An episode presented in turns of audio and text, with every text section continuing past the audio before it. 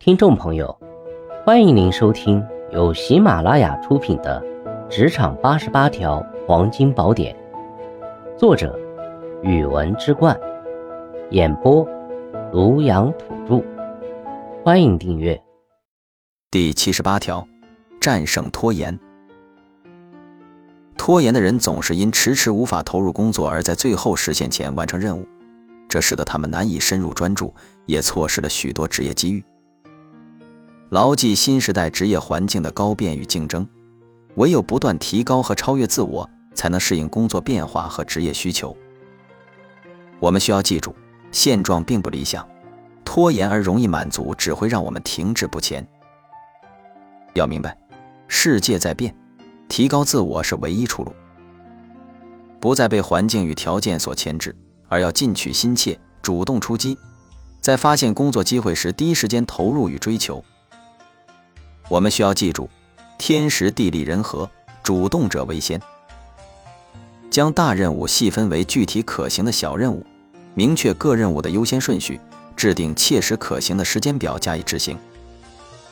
唯有有效利用时间，我们才能避免因各种拖延原因而激进放逐时机与工作要求。在掌握工作任务要求后，迅速做出切入方法与行动方案，然后毫不犹豫地投入实施。以保证工作的高质量完成。我们需要记住，决断力和行动力是战胜拖延的关键所在。克服被动和溜须拍马的心态，让我们培养良好的时间管理习惯，在执行任务时表现出决断力与行动力。战胜拖延是提高工作效率和职业素质的重要一步。拖延不仅影响工作质量，还可能让我们错失许多重要的机会。因此，需要采取积极的行动来克服这个问题。在现代职场中，变化和竞争是不可避免的。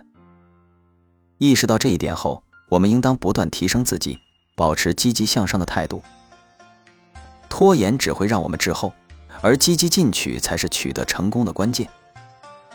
将任务分解为小步骤，制定合理的时间表，有助于克服拖延。分阶段完成任务不仅更容易管理。还能让我们更专注和有序地进行工作，同时制定明确的时间表，也能避免最后时刻的紧张。拖延的一大原因是任务看起来过于庞大或复杂，导致产生压力。面对这种情况，我们可以采用两分钟法则，即将可以在两分钟内完成的任务立即处理掉，避免积压，这能有效减少拖延的机会。克服拖延的关键在于决断和行动。一旦我们拿定主意，就要迅速付诸实践，不给自己借口和时间去拖延。采取行动可以打破惯性，让我们更容易进入工作状态。此外，也可以寻找外部激励和内在动力。可以设定奖励机制，完成任务后给予自己适当的奖励，或者与同事朋友共同制定目标，互相监督，从而更好地克服拖延。总之。